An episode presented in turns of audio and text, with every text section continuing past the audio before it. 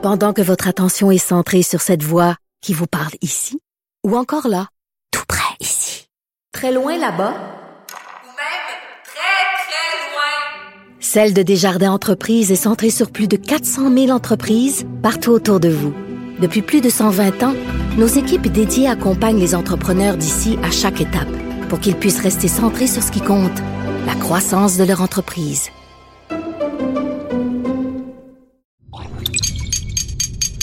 Cube Radio. Que Dieu bénisse l'Amérique. The only way we're going to lose this election is if the election is rigged. Remember that. This is the most unusual campaign, I think, in modern history. Que Dieu bénisse l'Amérique. Avec Vincent Dessureau. Cube, Cube Radio.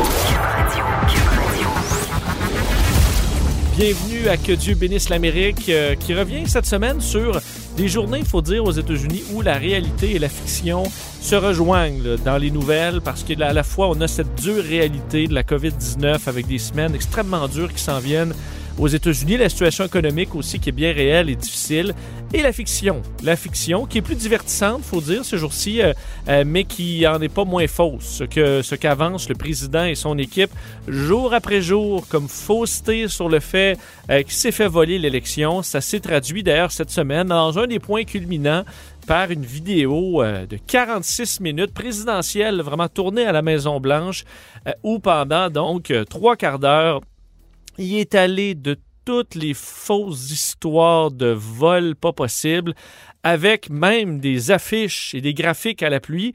Et généralement, quand Trump sort des petites affiches, ça se passe pas toujours bien. We're leading by a lot. And then at 342, there was this. It was a massive dump of votes. Mostly Biden, almost all Biden. And to this day, everyone's trying to figure out where did it come from? But I went from leading by a lot to losing by a little. A terrible thing. Ah oui, quelque chose de terrible pour euh, le président, évidemment, mais qui euh, était attendu par tout le monde. On sait c'est tout simplement le vote par correspondance et par la poste qui est arrivé plus tard. Euh, il a continué son charabia, entre autres, à Fox News, ou même l'animatrice à Fox News a fait des gros yeux quand Donald Trump est allé raconter comme quoi le FBI et le département de la justice étaient impliqués dans cette fraude alléguée. This is total fraud, and how the FBI and Department of Justice, I don't know, maybe they're involved, but how people are allowed to get away from this stuff with this stuff is unbelievable. This election was rigged. This election was a total fraud. Il faut dire fraude qui est contestée même par les plus proches collaborateurs de Donald Trump cette semaine. Grosse nouvelle, alors que le ministre de la Justice, William Barr, pro-Trump, très proche de Donald Trump, est sorti en disant que euh, ben, n'y en avait pas de preuves qui euh, pourraient faire changer l'issue de l'élection présidentielle. Ça a amené un grand froid entre les deux hommes. On sait que William Barr euh, est allé passer à peu près deux heures, deux heures et demie à la Maison-Blanche cette semaine. On ne sait pas trop ce qui s'est dit là. Certains témoins disent que Donald Trump a tenu à le rencontrer, qu'il était, disons qu'il y a eu des discussions intenses. Est-ce qu'il va le congédier pour autant? On ne sait pas trop. Donald Trump a dit... vous me poserez la question dans les prochaines semaines si j'ai encore confiance à Bill Barr. Et euh, dans les pro-Trump, cette nouvelle-là, alors que William Barr n'a pas lâché Donald Trump, il en a mangé, avalé des couleuvres pour Donald Trump. Je vous donne un exemple. Lou Dobbs à Fox Business, qui euh, très rapidement est sorti comme quoi, ben, en gros, William Barr euh, est passé dans le camp démocrate, alors que tout ce qu'il fait, c'est rapporter ce qui semble être des faits tout à fait vérifiables. Écoutez ça. Today, a member of his own cabinet appeared to join in with the radical Dems and the deep state and the resistance. Attorney General William Barr Alors, rien de moins que collaborer avec les démocrates radicaux et le Deep State, l'État profond, cette histoire de conspiration. Alors, on en est là, là chez les pro-Trump. Euh, et pendant ce temps-là, ben, Joe Biden, lui, fait son travail, euh, continue à préparer l'équipe, euh, ses différentes équipes. Cette semaine, c'était l'équipe économique qui était annoncée. Et pendant ce temps-là aussi, il y a encore des votes qui se comptent hein, dans certains États. Et Joe Biden qui ben, agrandit son avance alors que Donald Trump conteste. Cette semaine, on a appris, en fait, dans les dernières heures, que Joe Biden atteignait et dépassait maintenant les 7 millions de votes d'avance sur Donald Trump à la grandeur du pays. Donc, euh, Joe Biden pour l'instant, et ça va continuer. Il y a encore des États qui ont des votes à compter. Euh, croyez-le ou non, 81,2 millions de votes pour Joe Biden, faisant de lui donc le président. Il y a eu le plus de votes dans l'histoire. En même temps, c'est un peu normal que ça monte parce que la population grandit. Et Donald Trump, qui est deuxième, donc, avec 74,2 millions euh, de votes. Alors, deux résultats historiques. Il y en a eu beaucoup de monde qui ont voté pour Trump, mais c'est pas suffisant. Joe Biden, 81,2 millions de votes. Et pour rester dans le côté assez euh, surnaturel un peu de ce qui se passe et d'irréel. Euh, on apprenait dans les dernières heures qu'un de ceux que Trump veut voir au Pentagone comme euh, officiel, comme bon, officier supérieur au Pentagone s'appelle Scott O'Grady. C'est un ancien pilote de chasse, mais qui est un loyal pro-Trump. Le problème, lui, Donald Trump veut le nommer au Pentagone, donc là où on dirige les opérations armées des États-Unis. Et dans les dernières semaines, O'Grady, si on va fouiller sur son compte Twitter, c'est toutes sortes de théories complotistes des plus sautées. De un, euh, qui s'est fait que Donald Trump s'est fait voler l'élection. Il dit que lui, euh, Trump a gagné par euh, un, carrément un raz de marée. Publie des montages photos de Biden avec, Xi Jinping, donc le président chinois. Toutes sortes d'histoires, partage des pétitions demandant carrément que la loi martiale soit imposée aux États-Unis pour reprendre le contrôle face au coup d'État des démocrates. Donc lui, c'est ce que personne que Trump veut nommer au Pentagone et qui souhaite que les militaires américains prennent le contrôle du pays et redonnent ben, les clés à euh, Donald Trump pour une réélection. Alors, on en est là quand même. C'est spécial, disons, 2020, euh, euh, vous, vous serez d'accord. L'autre histoire sur laquelle je veux revenir en introduction, euh, les histoires de pardon. On en a parlé beaucoup dans les dernières semaines. Est-ce que Donald Trump va pardonner un paquet de monde? Il l'a déjà fait avec Michael Flynn. Est-ce qu'il va le se pardonner lui-même? Cette semaine, on parlait beaucoup de ses enfants. Est-ce qu'il va pardonner à Rudy Giuliani aussi?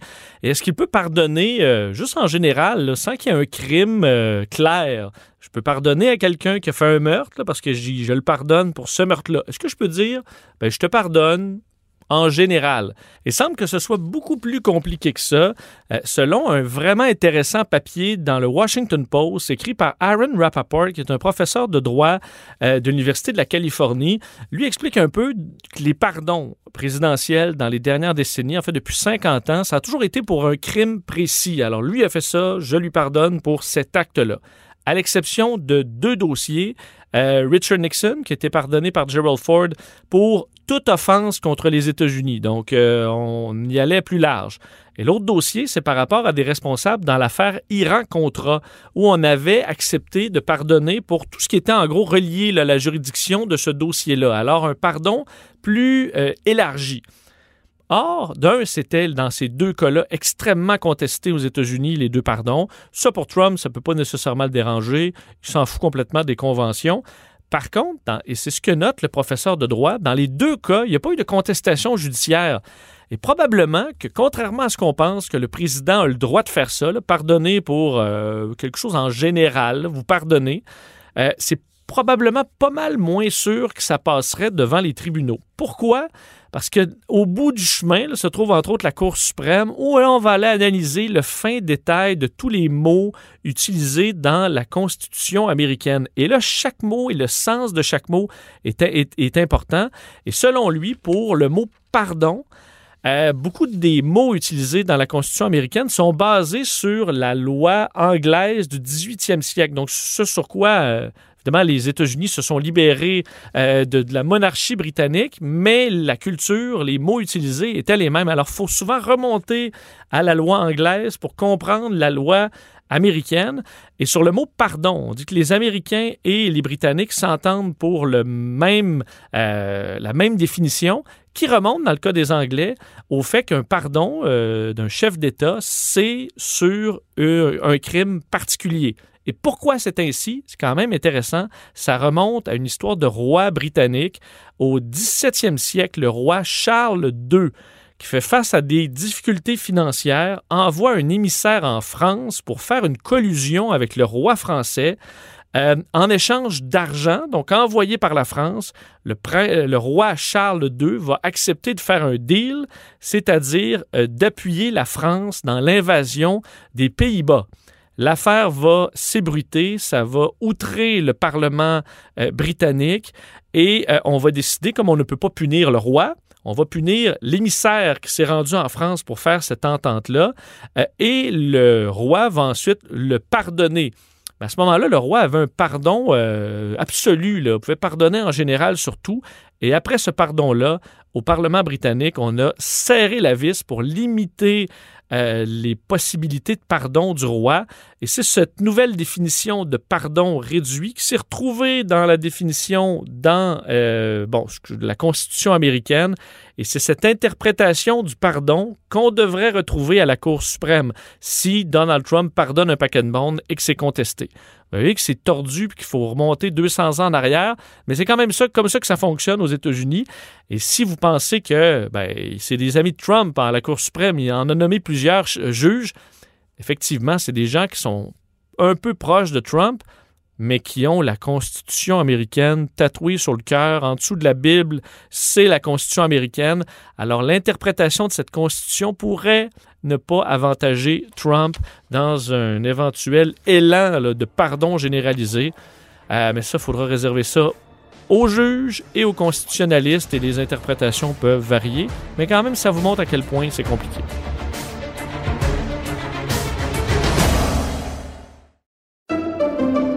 Pendant que votre attention est centrée sur vos urgences du matin, vos réunions d'affaires du midi, votre retour à la maison ou votre emploi du soir, celle de Desjardins Entreprises est centrée sur plus de 400 000 entreprises à toute heure du jour. Grâce à notre connaissance des secteurs d'activité et à notre accompagnement spécialisé, nous aidons les entrepreneurs à relever chaque défi pour qu'ils puissent rester centrés sur ce qui compte, le développement de leur entreprise.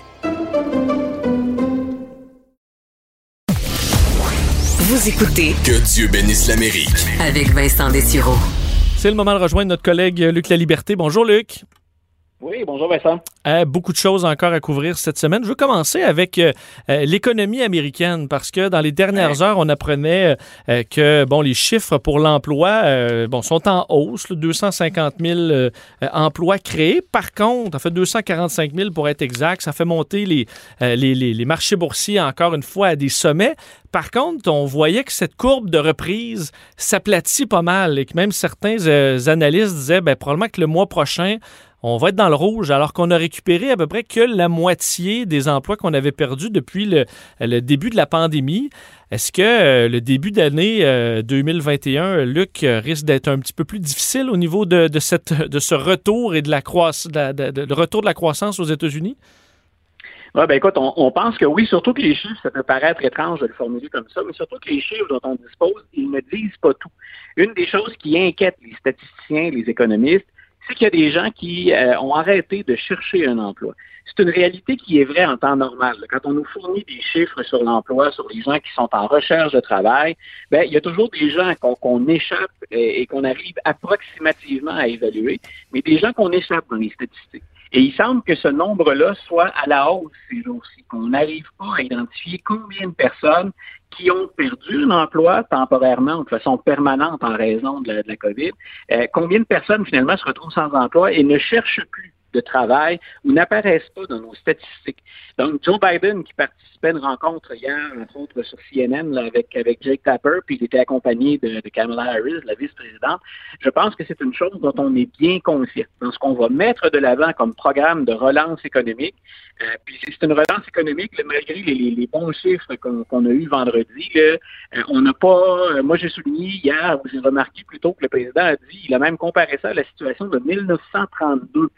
1932, c'est la, suite du crash boursier de 29 c'est Franklin Delano Roosevelt, c'est le New Deal aux États-Unis, c'est le début de ce qu'on a appelé finalement l'État-providence, pour que Joe Biden réfère à une des périodes les plus sombres. Euh, il a vécu, lui, bien sûr, hein, la crise de 2008. Là, il, il, a eu à gérer ça avec Barack Obama, mais qu'il remonte jusqu'à 1932. Euh, ça a quoi inquiéter beaucoup d'Américains. Donc, il y a de bonnes nouvelles, il faut les noter. Euh, surtout en temps de pandémie, pas en temps de crise, on va les prendre, les bonnes nouvelles. Mais il y, a, il y a des limites assez évidentes. On n'a pas le portrait le plus juste possible. Il y avait une grande inquiétude là, parce que dans les prochains jours, euh, l'aide offerte aux Américains qui ont perdu leur emploi va se terminer Ouais. pour des millions d'Américains pendant le temps des fêtes. Euh, et on dirait qu'il y a quelques jours, on s'attendait pas du tout à ce qu'il y ait un, un- un- bon, un nouveau plan de sauvetage entre les républicains et les démocrates. Là, lundi, on a commencé à travailler là-dessus. Soudainement, on dirait que c'est, sur l'horizon, du moins beaucoup plus près qu'on, euh, qu'on croyait, peut-être même dans les prochains jours. Euh, je suppose que ça, c'est une très bonne nouvelle pour les Américains qui sont touchés par la, pandémie. Là, il va falloir voir encore là, on, on revient toujours au, cœur du problème, ou même, au même problème, c'est que s'il y a des rapprochements entre républicains et démocrates, c'est le président Trump qui se ferait tirer l'oreille ces jours-ci. Donc, il n'est pas tout à fait d'accord avec l'ensemble du budget ou avec les aspects du budget qui seraient touchés. Donc, il semble qu'on ait encore à le convaincre de la nécessité d'intervenir rapidement. C'est une des choses qui inquiète au-delà de tout, tout le cirque. Il y, a, un bout là-dedans qui euh, qui est devenu ridicule et pathétique. Mais euh, dans, tout ce cirque-là auquel on continue d'avoir droit, euh, il reste qu'on s'inquiète de l'absence de Donald Trump dans beaucoup de dossiers, celui de la pandémie, celui de l'économie. Il s'est toujours présenté hein, comme celui qui allait redonner à sa grandeur, entre autres économique, aux États-Unis. Euh, là, on espère qu'il va livrer la marchandise avant son départ. Donc, l'échéance à laquelle tu réfères là, pour l'aide aux, aux familles ou pour l'aide aux gens qui étaient dans le besoin, il faut la renouveler avant la fin du mandat de Donald Trump. On ne peut pas attendre Joe Biden si on veut vraiment aider ces gens-là.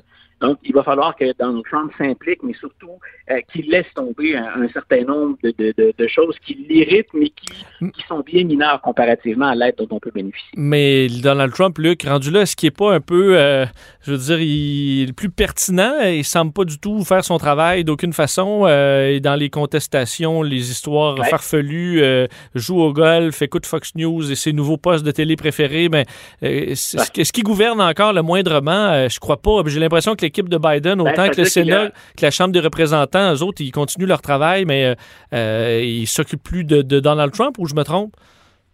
Ben, c'est-à-dire que le, le, le président, tu as, raison, c'est-à-dire qu'il est, il est aux abonnés absents pour ce qui est du leadership. là. On ne le sent pas particulièrement préoccupé ou impliqué, mais le président a menacé d'utiliser son droit de veto. Parce que quand on parle Ok. de budget, et c'est ce dont il est question, quand on parle de budget, c'est une loi, le budget aux États-Unis. Et cette loi-là, le président américain a le droit d'y apposer son veto. Et c'est ce qu'il a laissé planer comme menace dans les derniers jours. Et c'est la raison pour laquelle je me dis, ben, même si pour plusieurs, on souhaite passer à autre chose, puis que déjà, on sent que pour le leadership, on se tourne plus vers Joe Biden et l'équipe qu'il met en place, il faut quand même que le président signe ce, projet de loi-là pour qu'il entre en vigueur. Et c'est là où Donald Trump redevient, pour ceux qui considéraient qu'il ne l'était plus, redevient particulièrement pertinent. C'est le président qui doit valider ça si on veut que ça entre en vigueur. Luc, euh, d'ailleurs, bon, euh, l'économie euh, ra- ra- rappelle la vérité aux Américains, mais surtout la COVID, euh, avec cette, cette montée de cas, flambée de cas, qui, d'ailleurs, bon, Ouais. va, vole la, la- la- la une des journaux à Donald Trump, même peu importe quelle singerie il peut, il peut sortir. Là, dans les derniers jours, on, bon, on est dans des chiffres qui font peur. Là, aux États-Unis, on a dépassé le- et dans, dans toutes les cases. là, donc, le nombre de cas, il est, bon, jeudi, qui était à plus, presque 220 000, le nombre de décès à presque 3 000. Euh, plus de 100 000 hospitalisations atteintes. Donc, on dit que à peu près le 3 000 morts par jour va durer jusqu'à peut-être même la mi-janvier. C'est un portrait euh, vraiment sombre qui est jumelé avec l'optimisme de l'arrivée d'un vaccin qui arrive très vite. On s'attend à ce qu'il y ait des 100 millions d'Américains euh, vaccinés d'ici les prochains mois. Euh, c'est quand même compliqué de, de- de gérer ça aux États-Unis présentement entre pessimisme puis le fait qu'on a vraiment des morts à chaque jour là, par milliers et l'optimisme du vaccin. Ben, c'est- un peu comme notre optimisme à nous. Hein. Il y a une lumière au bout du tunnel. là. Puis on était bien contents, je répète, hein, quand on a des bonnes nouvelles, il faut le dire, puis il faut s'en réjouir, ça donne le courage de continuer. Le problème dans, dans ce cas-ci, c'est qu'avant qu'on ait des effets de ce vaccin-là, on attend, les premiers vaccins devraient être, euh, on est, euh, on est début décembre, vers la mi-décembre, on devrait commencer à vacciner les premières clientèles cibles, les, les travailleurs dans le, dans le domaine de la santé, puis les gens identifiés comme étant plus vulnérables, entre autres les personnes âgées. Donc, c'est vers, vers eux qu'on va diriger les premiers efforts. Mais il faut tenir le coup jusqu'au mois de, ben, jusqu'au mois de mars, avril, mai, quand on pourra vraiment euh, donner à la vaccination sa, sa, pleine mesure. Et on est confronté aux États-Unis à se contenter d'éviter ici, c'est-à-dire des limites du système de santé. Euh, il y a des gens dans beaucoup d'États américains, on manque de personnel, le personnel est épuisé. Euh, non seulement les conditions de travail sont très difficiles, mais ce sont des, un, un nombre d'heures. Il ne faut, faut, pas oublier qu'on est là-dedans depuis des mois déjà et que ce sont les mêmes personnes dans le réseau de la santé, puis le même réseau de santé euh, auquel on demande de répondre à nos, à nos besoins. Donc, la hausse de cas, comme c'est le cas ici pour M. Legault, pour M. Arruda, pour la santé publique, ce qu'on souhaite, éviter, c'est que notre système soit débordé finalement, qu'on qu'on soit inondé de cas et qu'on ne puisse plus suffire à la demande. Alors, la hausse très, très inquiétante, le marqué à laquelle tu réfères, c'est ce que ça fait craindre. Le taux de mortalité du, du virus, là, il semble relativement faible. Euh, on ne parle pas, de, bien sûr, des, séquelles que les gens pourraient en, garder pendant une certaine période ou à vie, mais ce qu'on craint surtout, c'est que le réseau euh, euh finisse par craquer sous le poids de la demande, puis qu'on manque de, de, de, personnel. Donc, d'ici à la vaccination, c'est le défi. C'est encore plus euh, remarquable aux États-Unis que ça ne l'est pour nous présentement. Il faut que le système tienne jusqu'à ce que la vaccination commence à nous permettre de, de, de respirer un peu mieux. Est-ce que c'est encore très politique? Parce que reste qu'avec le nombre de morts qu'on a là-bas, euh, on se demande pourquoi plusieurs États ne euh, serrent pas la vis davantage. On a vu, il y en a eu là, du serrage de vis un peu cette semaine, entre autres en Californie, ouais. où on a dit, ben là, vous annulez tout. Là. Puis dans les secteurs où les, euh, le système va être surchargé, ben dans les prochains jours, ça va être vraiment un, un confinement. Euh, dans d'autres États, ben là, on ferme les restaurants à 10 heures le soir. Mais là, il y a des experts qui disent, ben t'as peu, là, à 10 heures, le, le, le, virus fonctionne quand même à 6 heures, après, le, 6 heures le soir euh, il commence pas son chiffre à 10 heures. Euh, je suis quand même surpris de voir que, alors que le vaccin arrive, là, puis on se dit, parfait, on a une fin ouais. à ça, on peut essayer de sauver un maximum de vies. À plus, dans plusieurs endroits, on fait pas de gestes très forts. Est-ce que c'est encore un point de vue euh, gauche-droite, républicain, démocrate, ou c'est tout simplement qu'aux États-Unis, ben, on, accepte un peu plus de morts que, nos politiciens l'acceptent chez nous? C'est-à-dire, c'est difficile de maintenir l'équilibre entre les différents facteurs, mais il y a assurément encore une composante politique, une composante, on s'objecte à l'intervention de l'État dans nos vies. Il y aurait aussi un facteur, puis je, je pense qu'on le sent bien chez nous aussi, il y a un facteur écœurement. On a beau voir venir la lumière au bout du tunnel, ça fait déjà un certain temps qu'on est là-dedans. Puis il y a des gens pour qui, soyons, soyons clairs, c'est plus difficile que d'autres.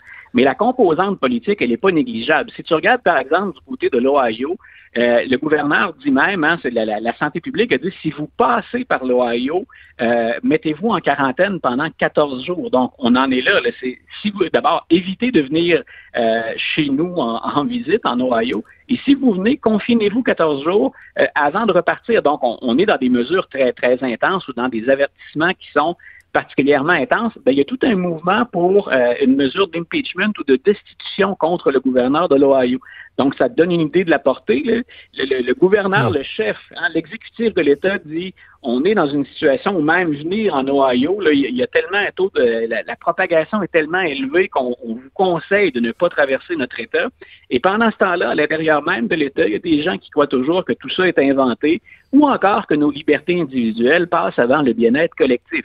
Quand on parle de démettre de ses fonctions le chef d'un État parce qu'il veut prendre soin de la population en s'appuyant sur les meilleures données scientifiques, puis en considérant les capacités d'accueil finalement là, de, de, de, son système de santé, écoute, on est sur une autre planète.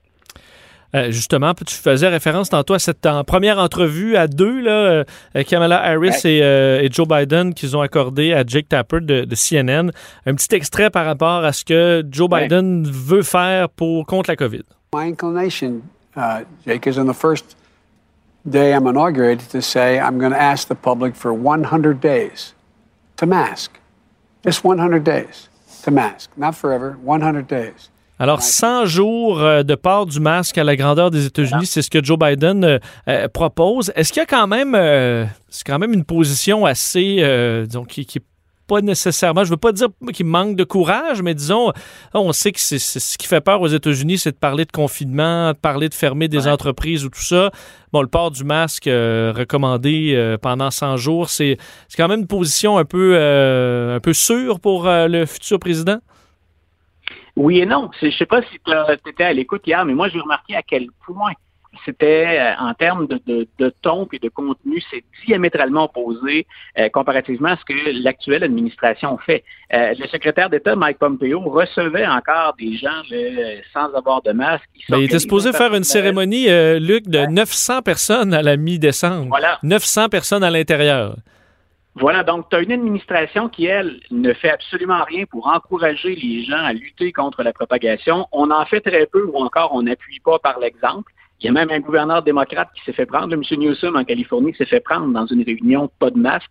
Mais donc, entre ce que certaines élites envoient et le message qui passe, je pense que M. Biden, c'est assez courageux. Quand on observe bien ce que le président Trump a dit et a fait, que Joe Biden dise, écoutez, là, on s'engage pas pour l'éternité, il y a une lumière au bout du tunnel, le simple fait de porter le masque devrait réduire le cas. Euh, moi, je trouvais hier que c'était sain, que c'était même tardif. Mais dans le climat actuel, où j'ai pris la peine de dire il y a encore une donnée politique très importante. je pense qu'on était à la limite de ce que Joe Biden pouvait faire, surtout qu'il n'est pas encore en fonction. Et quand il annonce ce plan-là, c'est déjà dans le contexte actuel aux États-Unis, à mes yeux, c'est bien subjectif ce que je suis en train de dire là, euh, mais c'est déjà un défi en soi. Je quand même être très content de savoir qu'il va arriver en même temps que le vaccin. Là. Parce qu'il y a quelques mois à peine, pendant la campagne, il disait là, là, ma présidence, ça va être quoi? On va juste gérer la COVID. Et là, il voit quand même la lumière. Qu'il pourra parler d'autre chose, ça devrait dans les prochaines années. Oui, oui, puis tu vois, il a, il a fait des, des, des, petits clins d'œil. C'est plus symbolique qu'autre chose, mais il a pris la peine de dire, par exemple, ben, écoutez, le vaccin, moi, je vais le prendre quand Anthony Fassi va me dire de le prendre. Et Anthony Fassi, ben, c'est celui que Donald Trump a fini par mettre de côté. C'est celui qui l'a traité d'idiot, entre autres choses. Euh, donc, euh, M. Biden s'est assuré, lui, de, de, tendre la main à Anthony Fassi en disant peu importe ce qui s'est passé avec l'administration précédente, si vous le souhaitez, je vous reconduis dans vos fonctions et je vous accorde suffisamment d'importance, de place et de crédibilité pour accepter le vaccin quand vous me direz que ce sera correct. Et Anthony Fassi a déjà dit à quel point, lui, il était émerveillé par la progression rapide de la recherche qui a permis de conduire à pas juste un, mais mhm. trois vaccins potentiels. Donc, Fassi, qui est reconnu non seulement aux États-Unis, mais à travers le monde, euh, ben, il, obtient une marge de manœuvre supplémentaire. je pense que son travail va être beaucoup plus facile à effectuer sous Joe Biden qu'il ne l'était sous Trump c'est assez évident de le formuler oui, J'aime ça le terme beaucoup plus facile. Je pense que s'il y en a qui attendent, qui comptent les jours avec un calendrier de l'avant avant le départ de Trump, Anthony Fauci en fait, euh, en fait partie. Euh, Probablement pas. Luc, merci infiniment. On se reparle la semaine prochaine.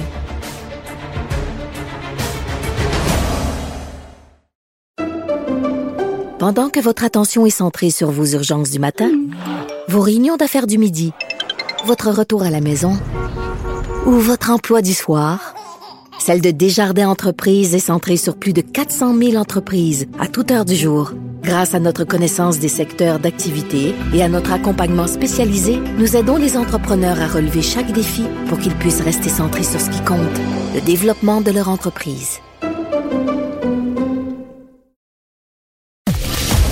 Il a l'étoffe d'un vrai président. Vincent Dessureau anime. Que Dieu bénisse l'Amérique.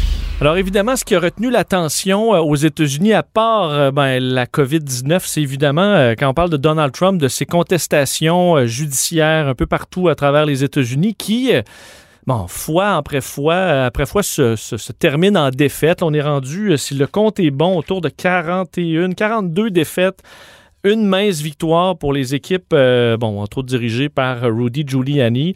Euh, par contre, là où ça va bien, c'est au niveau de l'argent. On annonçait dans les, euh, dernières, dans les derniers jours plus de 200 millions de dollars accumulés. Alors, à la fois en cours, ça, on se fait virer dans nos shorts à tous les jours, presque à, chaque jour. Et d'un autre côté, ben, la cagnotte monte et monte et monte. Euh, quoi penser de tout ça? Ben, on va analyser le dossier de ces contestations judiciaires avec l'expert en politique américaine Donald Cuccioletta qui est en ligne. Monsieur Cuccioletta, bonjour. Bonjour. Euh, bon, faut dire c'est un c'est- quand même particulier d'analyser euh, ce, qui se passe dans le cas de M. Trump où euh, on a l'impression, puis je faisais entendre dans dans- un extrait de ce, cette longue vidéo publiée cette semaine de 46 minutes où Donald Trump est sorti à peu près tous les mensonges entourant la bon le, le résultat de l'élection. Quel est selon vous l'objectif final de Donald Trump après 42 défaites alors qu'il ne lâche pas le morceau? c'est de rester en vie par rapport sur le plan politique, indépendamment que M. Biden va effectivement devenir le président le 20 euh, janvier 2021. Donc, c'est de rester en vie sur le plan politique. Et ça veut dire que s'il a ramassé 200 millions de dollars, comme vous avez dit, ça veut dire qu'il y a des intentions pour 2024, à quelque part. D'ailleurs, les rumeurs commencent à circuler déjà.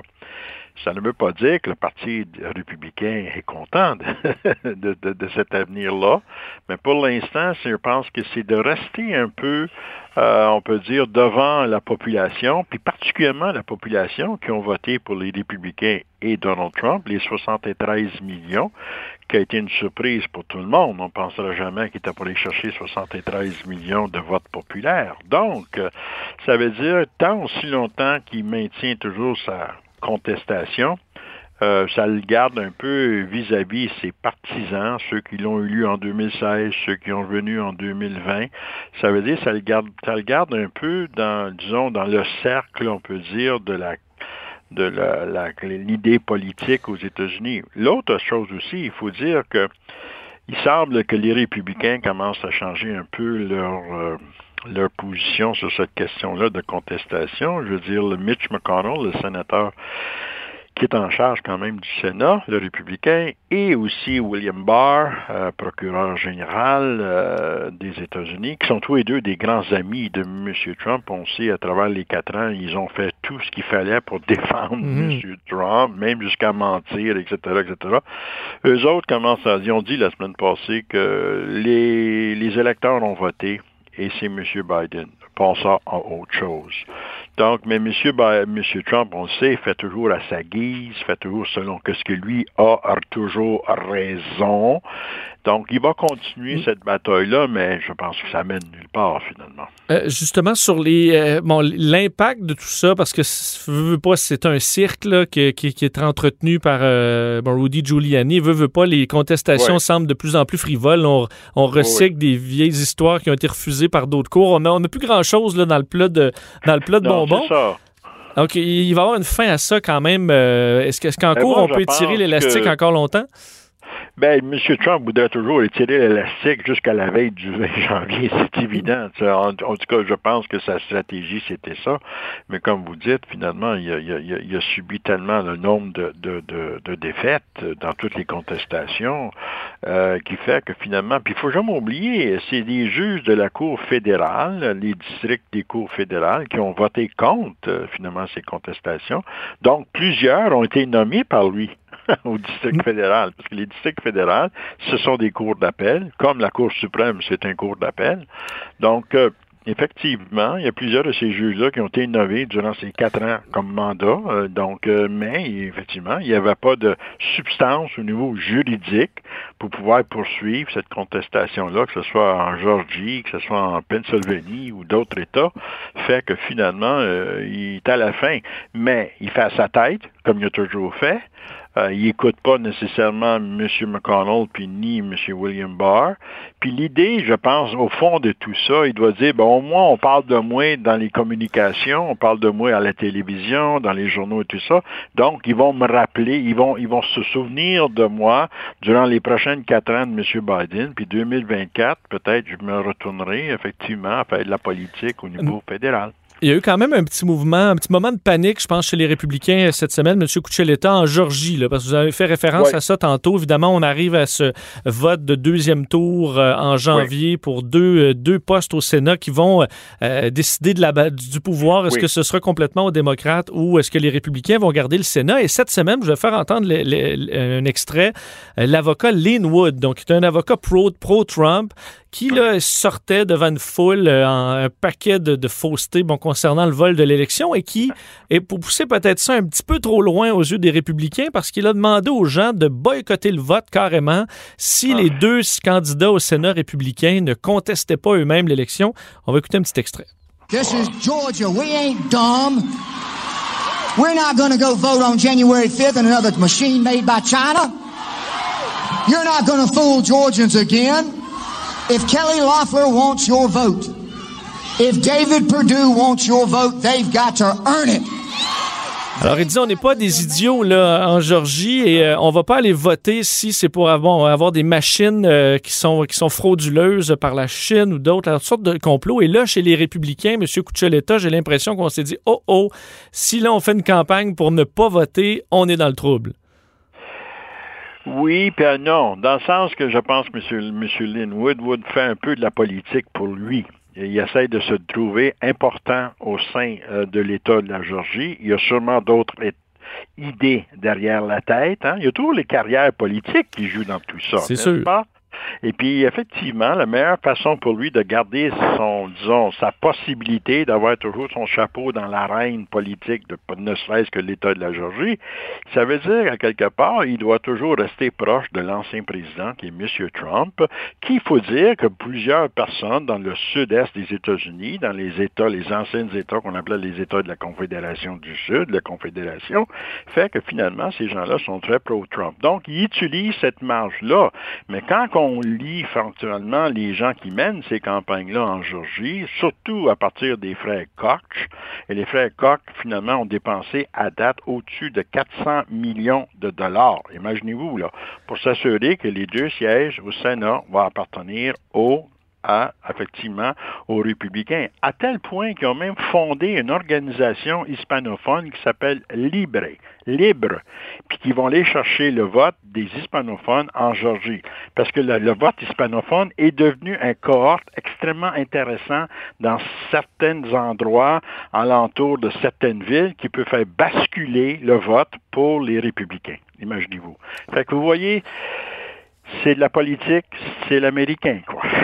Euh, D'ailleurs, sur la, la, Géorgie, on voit un peu l'importance. On apprenait dans les derniers jours que Donald Trump allait se déplacer euh, euh, avec Mike Pence, mais je me trompe pas, samedi Oui. euh, pour un événement. D'ailleurs, euh, l'équipe de campagne de Trump disait un, un rallye de la victoire, là, alors que lui n'a pas gagné, euh, que les deux sénateurs n'ont pas non plus à gagné. Donc, un rallye de la victoire. Est-ce que c'est tout simplement parce que Donald Trump s'ennuie d'un rallye puis il cherche un truc à Oh faire oui, et que c'est ça qui l'alimente ou c'est parce Il que veut- vraiment il on veut- est inquiet en Georgie? Non, parce qu'il veut être devant le public. Tout ce qui est Donald Trump s'occupe de Donald Trump. On s'entend? On connaît qu'il y a un ego large comme l'océan Pacifique, n'est-ce pas? Puis même dans la défaite, il, il réclame encore sa victoire. Puis il veut être devant ses supporters, parce qu'il faut dire majoritairement les gens de la Georgie ont voté pour lui.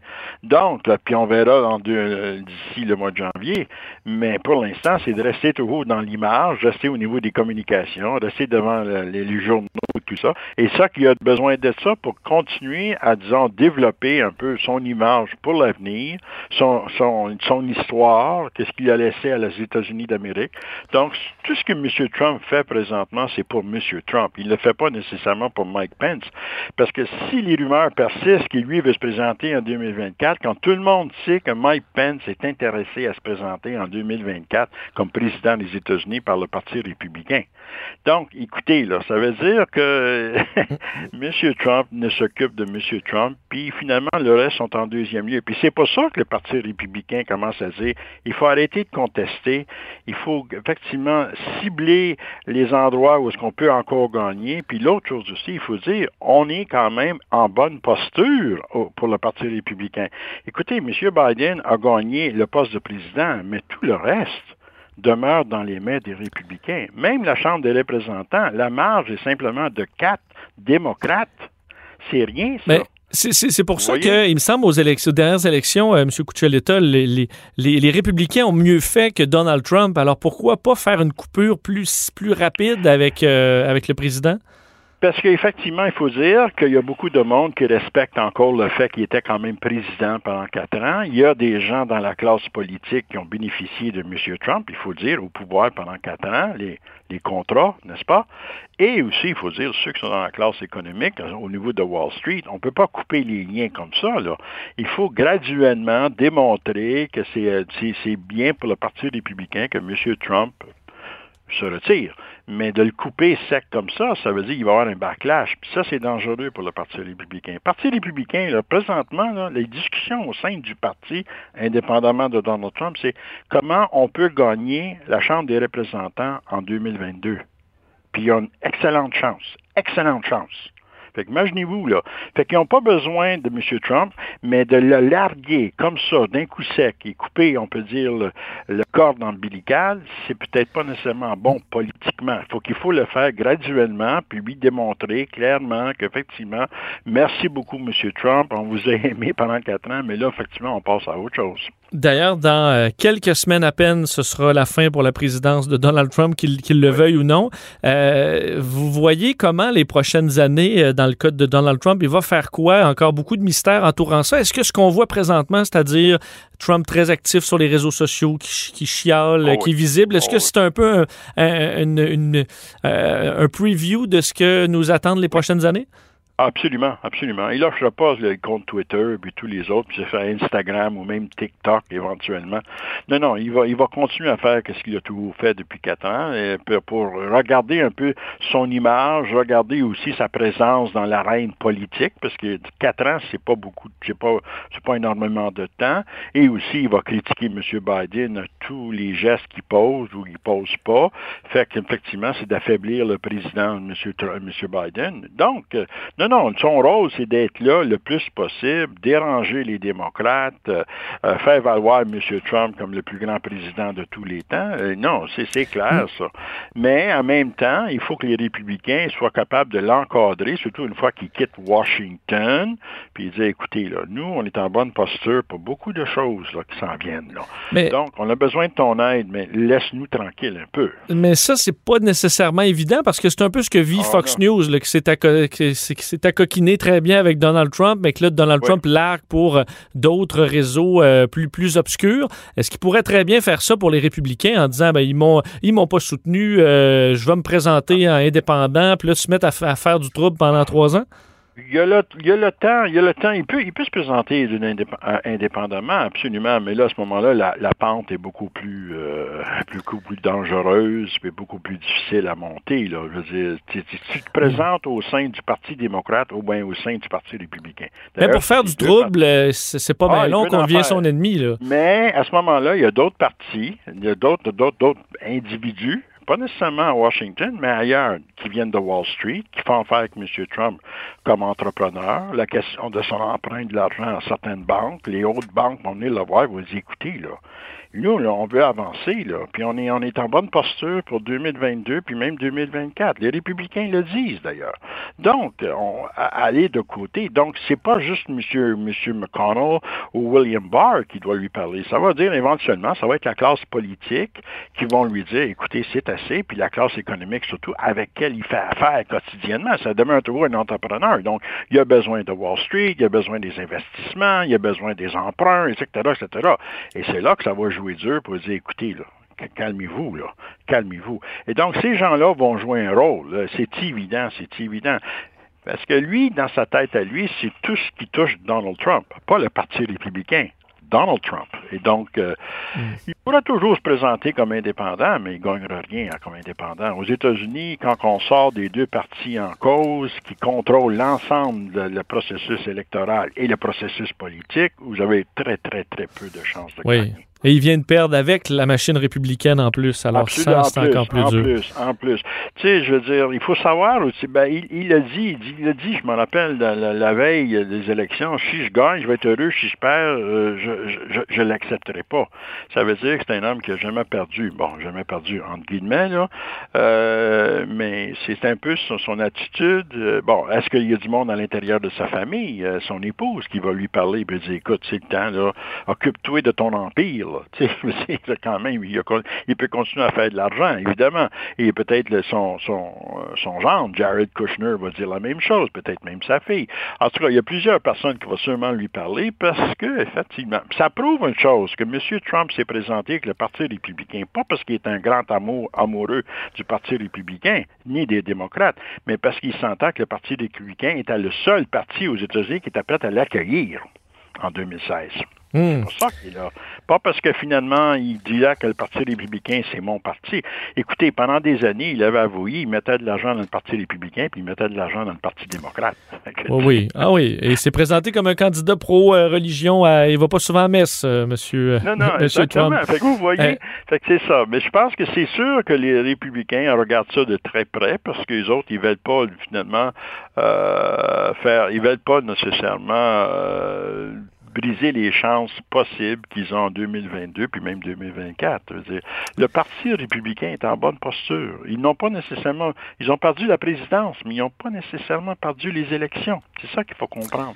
Et- Puis surtout qu'écoutez, sur 50 États, ils contrôlent 27 lég- assemblées législatives. Ça veut dire qu'ils contrôlent 27 sur les 50 États. Ça veut dire que déjà, ils vont commencer à restructurer la carte électorale fédérale État par État. C'est ce que ça veut dire, ça? Ça veut dire qu'ils vont avantager les candidats républicains. C'est ça la game, là. Ah, On n'a pas fini à analyser euh, tous ces mouvements dans Non, les non, prochaines non, années. non. Euh, Absolument. Monsieur Cuccioletta, merci infiniment de nous avoir parlé. Plaisir. Au revoir. Donald Cuccioletta, expert en politique américaine.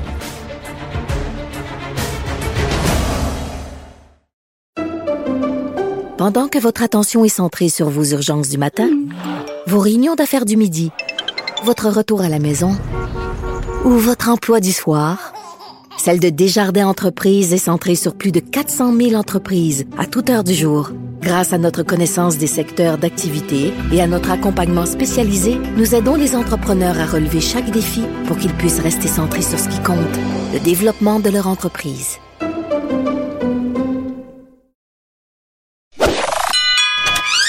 Si la Maison Blanche était à vendre, ça ferait longtemps qu'il l'aurait achetée. Vous écoutez Que Dieu bénisse l'Amérique. avec Vincent Dessureau. Les dessous de la politique américaine. Politique américaine 101. Aujourd'hui, on plonge dans une autre facette fascinante du travail de président des États-Unis et c'est de recevoir à tous les jours un document contenant ce qui se passe dans le monde, ce qui se passe dans son pays et surtout les menaces qui planent au-dessus des États-Unis. Et j'ai nommé le Presidential Daily Brief.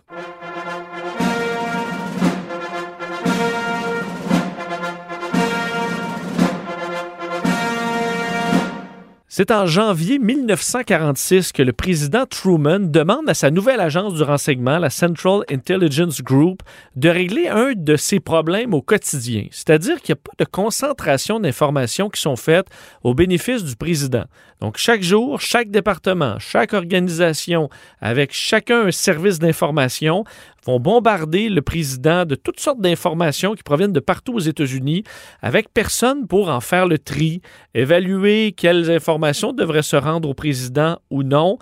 Truman est tanné, veut qu'on mette de l'ordre là-dedans. C'est le travail du directeur euh, Sidney Sowers qui va donc euh, former une équipe et faire les liens avec les différentes agences dans le but de filtrer, condenser ce qui sera appelé pour la première fois un daily summary, alors un sommaire du jour. En quelques semaines, on remet une première version au président Truman euh, qui donc date de plus de 60 ans et qui le premier, comme premier élément, une histoire avec l'ambassade américaine à Paris, comme quoi de faux documents secrets auraient été signés par les États-Unis et l'Union soviétique à la conférence de Yalta en 1945. Et ces faux documents se sont retrouvés dans un journal européen. Alors, le, le premier élément qui est amené au président, c'est cet incident suivant d'autres informations de ce qui se passe dans le monde, en Allemagne, en Turquie, en Yougoslavie, en Chine, euh, Indochine également. Pas de graphique, pas de couleur, pas de mention également de, euh, d'événements à l'interne. Alors, on se tourne vraiment uniquement vers euh, le monde. Et à ce moment, le Daily Summary ne reçoit pas toute l'information qu'il pourrait parce que l'équipe, formée donc par la Central Intelligence Group, n'a pas accès encore à toutes sortes d'informations secrète pendant plusieurs mois. Même que plusieurs autour de Truman n'aiment pas beaucoup cette nouvelle façon de faire. C'est le cas euh, de James Burns, le secrétaire d'État à ce moment-là, qui dit que c'est au contraire, ce ne devrait pas être le, euh, le renseignement, mais plutôt le département d'État qui informe le président de ce qui se passe dans le monde. Il est tellement choqué, James Burns, qu'il en a parlé euh, au président Truman. Toutefois, Truman, c'est ce qu'il voulait, un sommaire quotidien plus simple, et ça répondait à ce moment-là à ses besoins.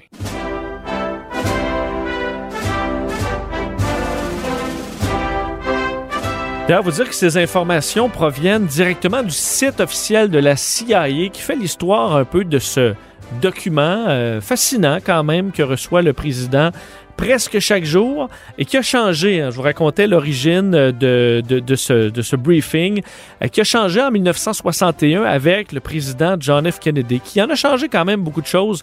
Euh, on s'en est rendu compte dans nos 101 des euh, dernières semaines. Il a demandé en 1961, le président Kennedy, une version plus concise encore du sommaire qui avait pris, il faut croire, un petit peu d'ampleur au fil des années et demandait donc quelque chose qui, qui fit là, dans la poche d'un jacket. Trois jours plus tard, on lui présente la President Intelligence Checklist. Alors vraiment quelque chose d'assez concis. Le président Kennedy a tout de suite adoré cette nouvelle façon de faire qui est restée inchangée pendant sa présidence jusqu'à ce que Lyndon B. Johnson euh, lui ajoute un peu son grain de sel et c'est devenu en 1964 officiellement le Presidential Daily Brief dont s'est occupé la CIA pendant plusieurs années jusqu'en 2004 en fait avec l'arrivée du Intelligence Reform and Terrorism Prevention Act. On sait que beaucoup de choses ont changé après 2001, dont la création du euh, Bureau euh, de direction nationale du renseignement aux États-Unis, qui est responsable, en fait, de coordonner un peu tous les services de renseignement américains qui se sont multipliés euh, dans les dernières décennies sous Barack Obama. Quelques changements également, parce que Barack Obama voulait une version électronique. Évidemment, avec la sécurité informatique, ça demande quand même euh, des vérifications. Alors, 68 ans après le premier Daily Summary, euh, on avait euh, mis fin à la version papier et Barack Obama recevait six jours par semaine une version sur une tablette de son Presidential Daily Brief.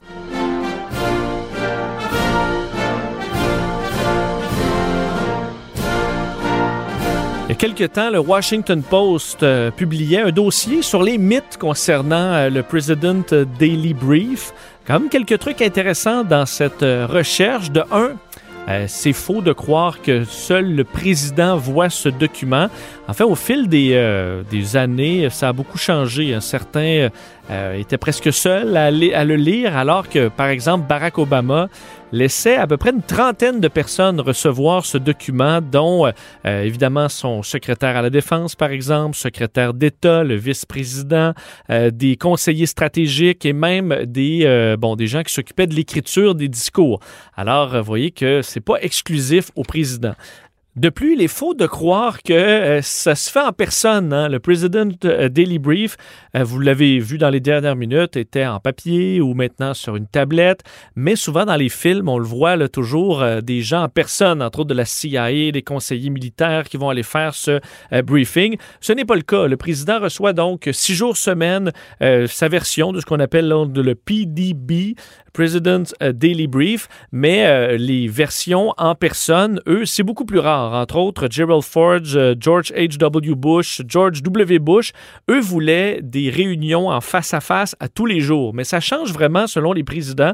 Si on voit Johnson et Nixon dans l'histoire voyaient très rarement leur directeur de la CIA ou leur responsable du renseignement, par exemple. Jimmy Carter, Ronald Reagan, euh, bon, discutaient de ce qui se retrouvait dans le PDB, euh, davantage avec des conseillers en sécurité nationale qu'avec les responsables de la CIA, par exemple. Alors, chaque président euh, il va un peu à sa manière.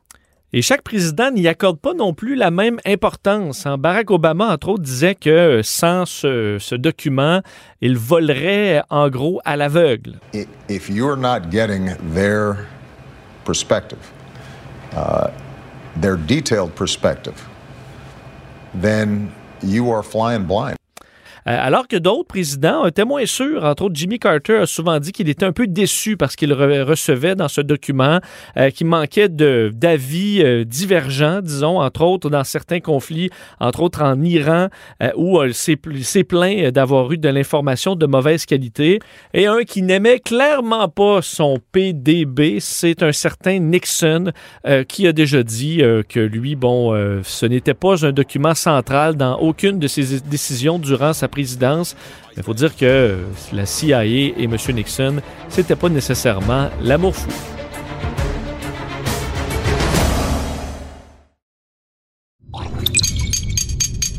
Cube Radio.